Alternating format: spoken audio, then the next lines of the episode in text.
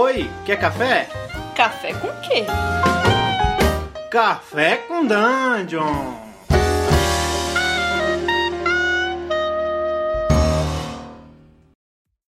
Fala galera, bem-vindos a mais um Café com Dungeon, sua manhã com muito RPG.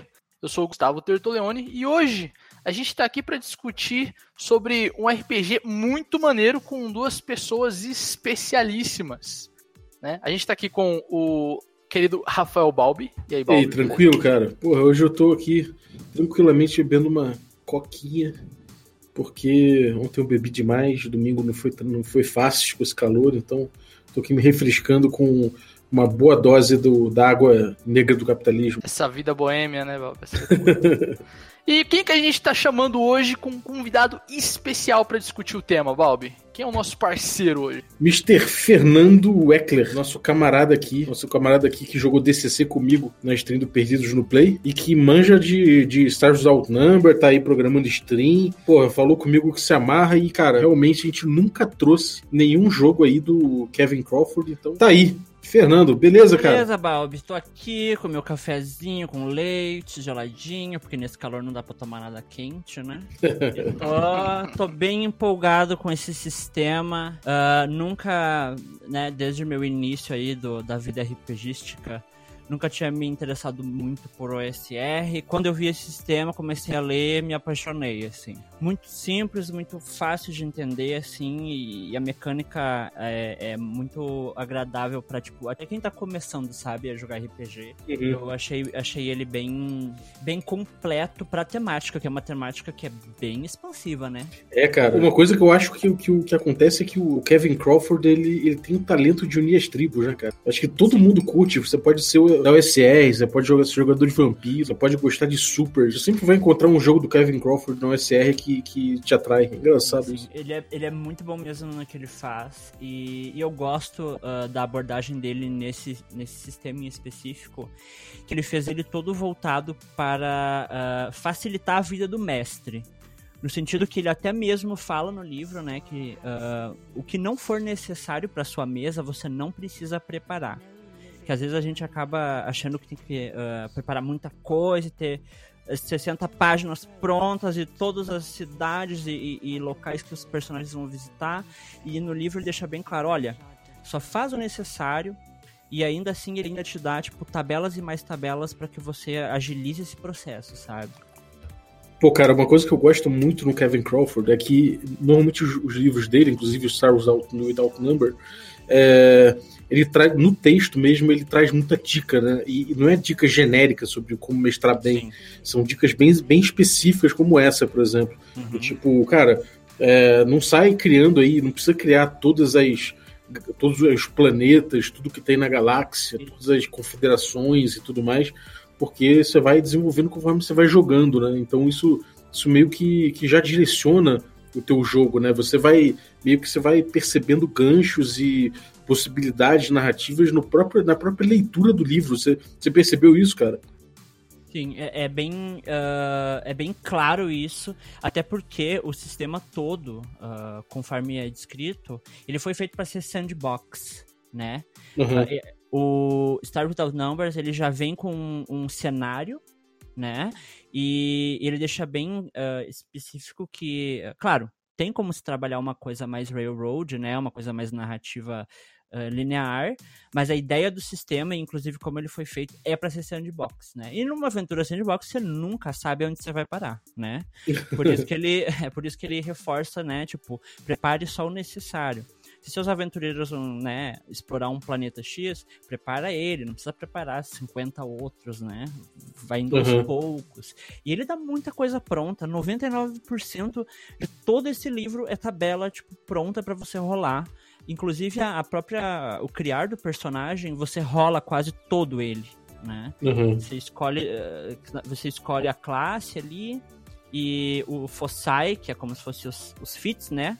Os talentos do personagem, e o resto é meio que tudo rolado e, e dá essa, essa coisa aleatória que é bem uh, típica, né, desse, dessa, desse gênero de jogos, né, do Eu queria pegar o gancho aqui, então, do, do papo, né, e tirar algumas dúvidas, né? Porque o, o, Stars Without Numbers, ele é um RPG que eu cheguei a ver a capa e foi só, eu não vi mais nada em relação a ele. Então, assim, eu não tenho nem ideia do que ele seja. É, eu lembro que teve uma comparação na época aí, quando saiu, que a galera tá falando, pô, Stars Without Numbers é melhor que é, aquele. Qual que é aquele que a New World tá lançando? Starfinder? É, melhor que Starfinder e tal, não sei o que. Só que, porra, eu, eu assim, eu imagino que eles tenham é, uma temática semelhante, né? Se não for a mesma, que seria espacial, né? Talvez Space Opera, não sei. Mas eu queria saber quais as diferenças entre os dois, né? Pô, é, como é que funciona esse sistema. Se você, é, queria saber, o Fernando que tá, tá aqui como uh, um esclarecedor de dúvidas de Stars Without Numbers, eu queria perguntar para ele aí, cara, como é que funciona? Qual, quais são as classes do jogo? É, como, como rolaria uma partida de Stars Without Numbers? Você consegue me esclarecer isso? As classes elas são uh, quatro e tem também os psionicos, né? Que é um, uma adição além da, das classes. Tem o expert, o, o warrior e o adventurer, né? Uh, o Adventure é mais quando você não quer escolher uma das classes bem específicas e você quer meio que misturar um pouquinho de cada. Legal. O, o Guerreiro é o é o que a, né, o nome já meio que se explica. Uh, a classe é inclusive bem voltada para que você tenha sucesso em combate. Tem algumas, tem uma habilidade inclusive que você pode uh, usar para transformar uma falha em sucesso, né? Quando você está atacando. Uh, o, o, psíquico é a gente vai ter habilidades mentais, né? Uh, telecinese, leitura de mente. E, Ele é equivalente outras, a um né? mago, né? Sei lá, de uma fantasia medieval. É isso? Isso, isso. Uh, mas o, a versão uh, paga de Stars Without Number, né, que tem duas versões, né? Tem a versão free e tem a versão paga. Na versão paga você consegue uh, ter acesso à adaptação de magia de outros sistemas para usar. Caramba, que maneiro. É, é bem legal. Por ser OSR, né, ele, ele ajuda, o, o Kevin, ele ajuda você se você quer pegar, por exemplo, ah, eu quero usar as magias de D&D. Ele te explica quais são as classes arcanas do cenário e como você adapta a questão dos espaços de magia, magias que o personagem, que, que a classe sabe, quantas ela pode memorizar, né? Ele até dá umas dicas de alguns... Uh, sistemas mágicos que você pode uh, pegar inspiração para adaptar para Stars Without Number, né? E isso é bem a vibe do, do, livro inteiro, né? Ele diz assim, olha, as regras estão aqui, se você quer, você pega e customiza, traz coisas de outro lugar e vai adaptando, adicionando, removendo.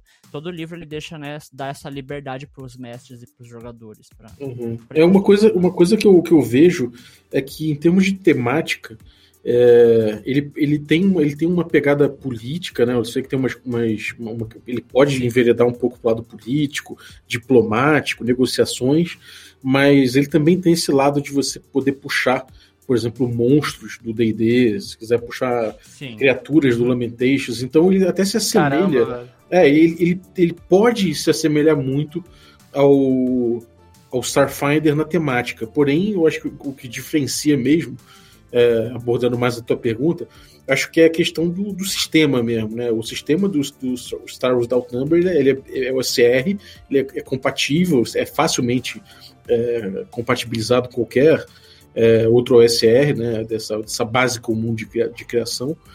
E, e, ele tem essa coisa de ser extremamente letal, é, uhum. você, você faz rolagem de de perícias, você tem perícias, mas elas não são como no Stars Without Number, aliás, desculpa, como no Starfinder, onde é um jogo extremamente tático e voltado para bonecagem, para um, um viés mais, mais de, de, você ter os bônus específicos aqui, é, milhões de coisas construídas na tua ficha para você é, para você é, jogar de acordo com isso.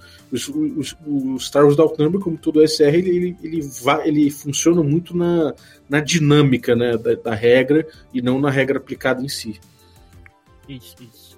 Aí por Pô, último, é, é, é, é, bem maneiro essa, essa questão da, do, do sistema uh, ter essa pegada SR, porque, que nem o Bob falou, é letal. Assim, os personagens, uhum. você vai começar com tipo um D6 de vida Caralho. É. Eu já tô adorando, cara. Já tô É. adorando. E, tipo, uma arma, ela dá um D6 mais o atributo, tipo, força ou destreza da, da- de quem está acertando. Então, se você for descuidado, com um tiro você morre. Ela dá, ela dá o bônus de atributo no, no dano ou no ataque? Ah, em ambos. Se você é um Caramba, personagem- caralho. Se você é um personagem, você vai usar pra atacar o seu modificador de ataque que é baseado na, na sua classe, que você Uhum. escolhe, né? Uma perícia que combine com o ataque e ah, o atributo, né? Destreza ou força. E daí no dano você vai aplicar a força ou a destreza, dependendo da arma que você tá usando, né? Já tem uma coisa das armas de, de melee, né? Isso, sim. Eles têm uma questão de reverb de dano, né? Um choque, sei lá. Choque. Que mesmo que você erre, meu irmão, tipo, aquela parada pega você ali, te dá um Pode crer. choque. Então você toma dano mesmo assim, né? É, é bem letal mesmo, né, cara? É muito letal. As armas uh, melee, corpo a corpo, elas têm essa coisa da- do dano de choque, né? Então, se você, mesmo se você errar, se a armadura, a classe de armadura do inimigo for igual ou menor à da, do dano de choque, ele já toma aquele dano automaticamente. Nossa. Então, a chance da- de um combate ser letal é muito grande em Stardew Numbers, né? É até aconselhável evitar se o seu personagem não foi feito pra isso. Se você não é um warrior, se você não é um adventurer, ou se você não é um, um, um, um psíquico que, que é voltado pra isso, ele- eles dizem, olha, evite o combate, que senão você vai morrer. Aí, se Cara. for combater, é pra buscar a melhor é, situação possível pra entrar em combate, né? Isso, isso. Usar cover, a cobertura, se, aproveitar do ambiente. eh, Tem que ser bem criativo e, e bem ah, estratégico pra pra se sair bem num combate nesse sistema, né? Uhum. Cara, eu tô pensando em um milhão de hacks já.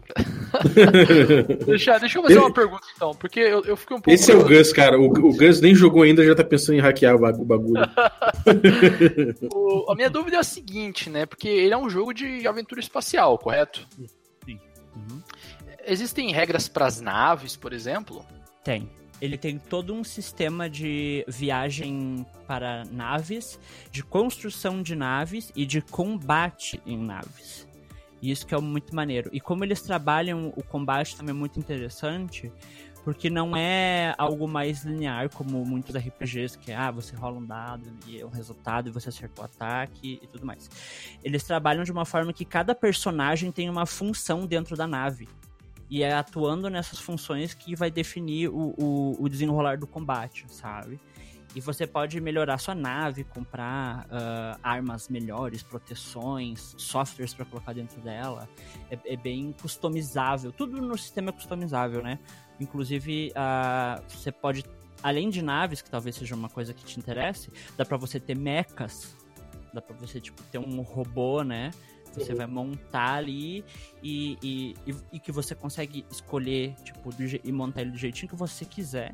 Claro, tendo dinheiro, é claro, né? Tudo É, uma coisa legal do, do, do sistema também é que ele, ele, ele comporta você jogar bem o SR mesmo, que é ter o dinheiro como uma força motriz de, de aventura, né? Tipo, então, galera, a gente vai se aventurar para pegar créditos ou para pegar, sei lá, pra entrar num, num lugar lá para coletar dinheiro. Ou, mas ele também, e- aí ele dá XP, ele pode ser um jogo que dá XP por isso, né? mas ele também pode variar, né? Ele tem outras categorias de XP que você pode, você pode escolher para dar para os jogadores falando, ah, cara, isso aqui não vai ser um jogo de caça ao tesouro, isso aqui vai ser um jogo de tal coisa. Então você, você pode dar XP por outras coisas, né? No jogo, ele, ele te dá parâmetros para isso. Né? Gente dá bastante parâmetros para aventuras e muitas possibilidades de aventuras justamente pela lore, do, pela, pelo cenário, né?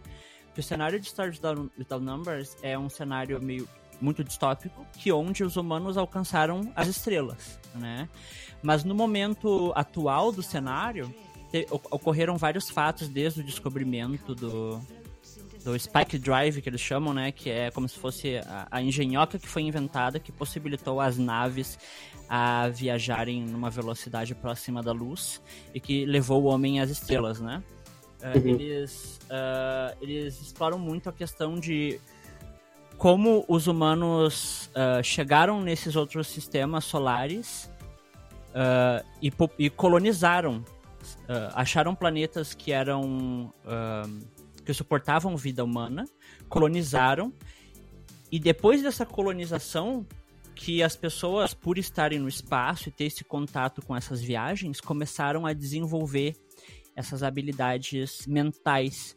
O próprio, a própria história do cenário ela te explica o surgimento dos psionicos dentro dele, sabe? Que foi o fato do homem estar tá se, se, jogando pro, pro céu, né? Pro espaço. E que com esses psionicos daí eles conseguiram inventar outras engenhocas que possibilitaram a eles saírem de sistemas solares, ir para outras galáxias, ir para muito distante, descobrir outras civilizações. Então, que nem o Bob falou, ah, você quer botar uma aventura com monstros de D&D dentro de Star Wars Numbers? É muito fácil. Você pode construir um setor dentro de uma galáxia que é uh, tem planetas que trazem essa abordagem mais medieval ou que tem esses monstros lá e você pode explorar com os seus com o seu grupo, seus aventureiros, essa, esses, esses planetas e, e, locais desconhecidos da galáxia, né? A exploração do espaço é inclusive encorajada, né, aqui no sistema, justamente pela questão de que você quer achar riquezas e elas geralmente estão muito bem escondidas, né? Uhum. Pô, muito doido, cara. É, eu, onde você acha que o sistema, que o jogo, né? Não estou nem do sistema, mas o jogo de forma geral, onde você acha que ele brilha mais? Onde é que você olhou assim e falou, cara, isso aqui é o jogo que eu quero jogar? O que me impressionou mais foi a questão dos das facções. E também uh, ele brilha bastante nos recursos pro mestre. Mas eu vou começar pelas facções. As facções é divertido por quê? Como que eles trabalham as facções? Facções é um, existem regras para você lidar com ela. Elas são elas e elas são organizações que existem no meio deste cenário.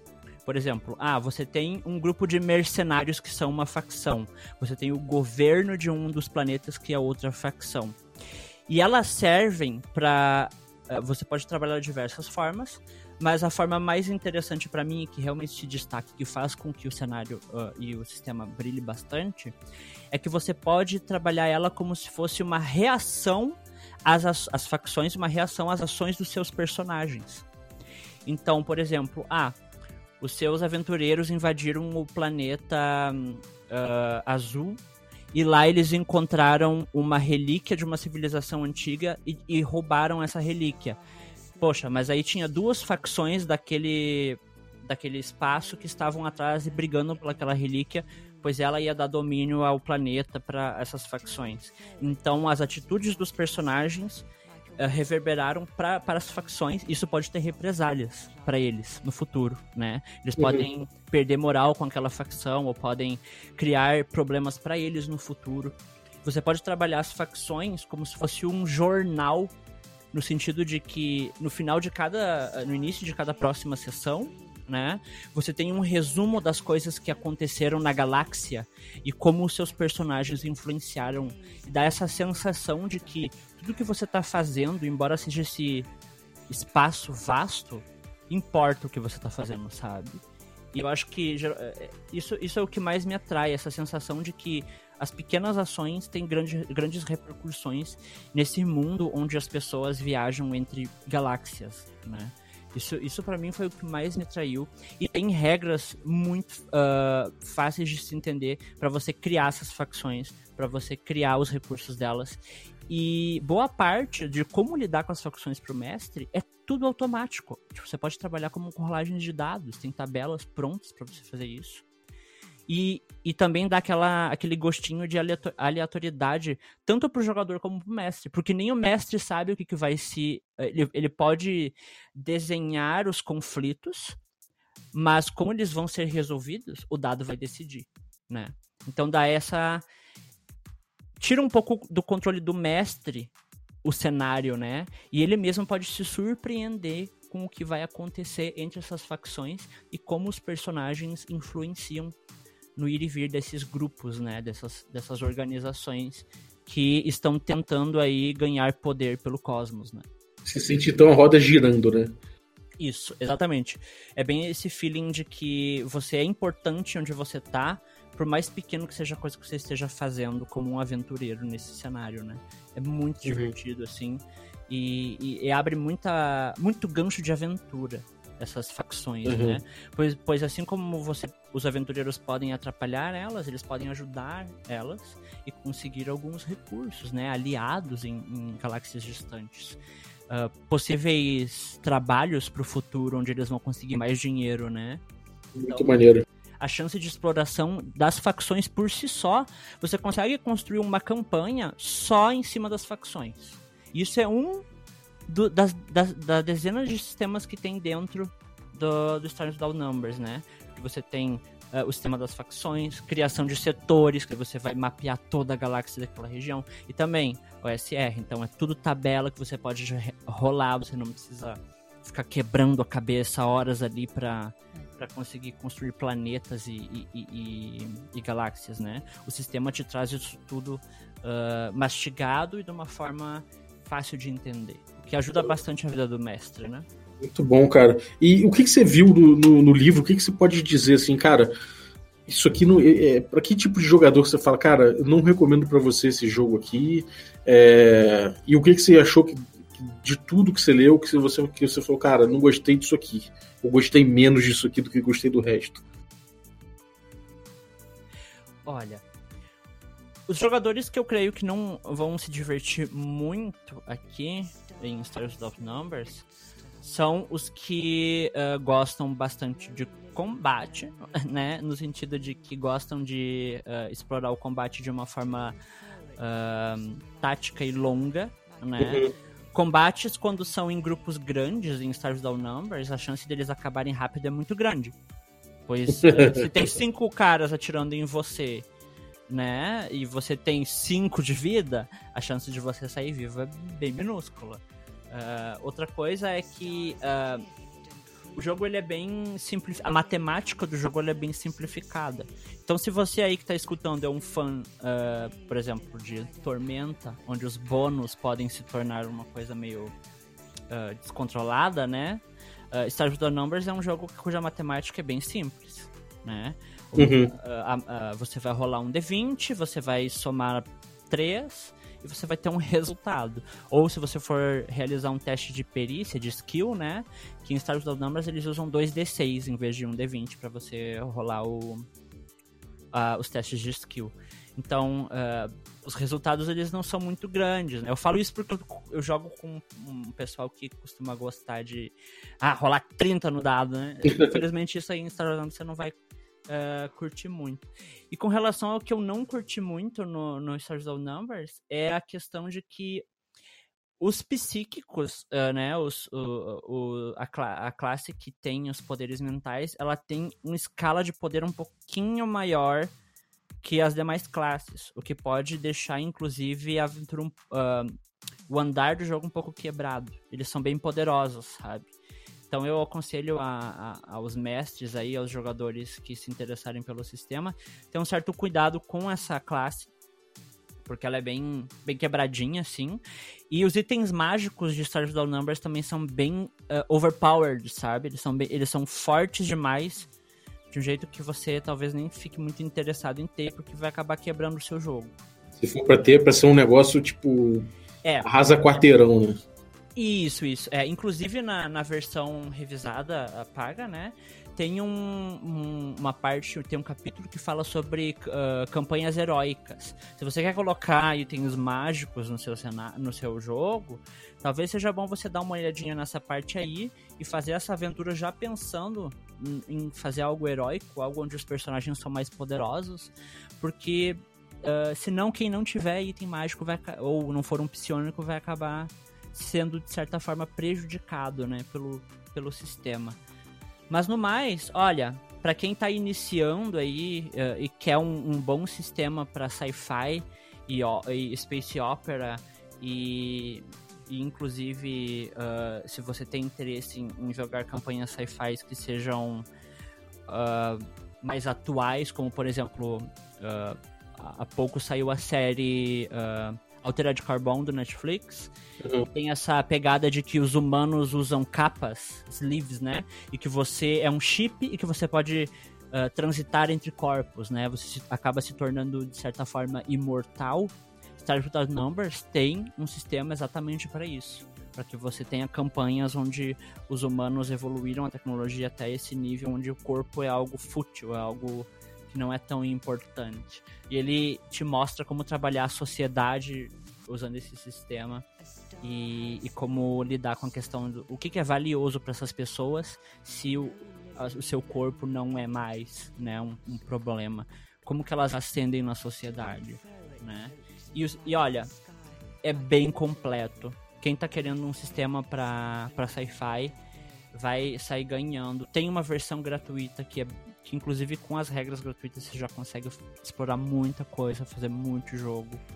Uh, e eu, eu indico bastante, até para quem está começando, porque a matemática é simples, a explicação do sistema é simples, só você tem que ler com atenção. Porque uma crítica que eu recebi bastante é que a maioria das regras elas estão em, em texto, não estão, de certa forma, bem organizadas. Então, é, esse é um tipo de sistema que, cara, você não consegue fugir. Você vai ter que sentar, pegar o livrinho, ler as regrinhas e daí resolver o que, que você vai querer fazer com esse sistema.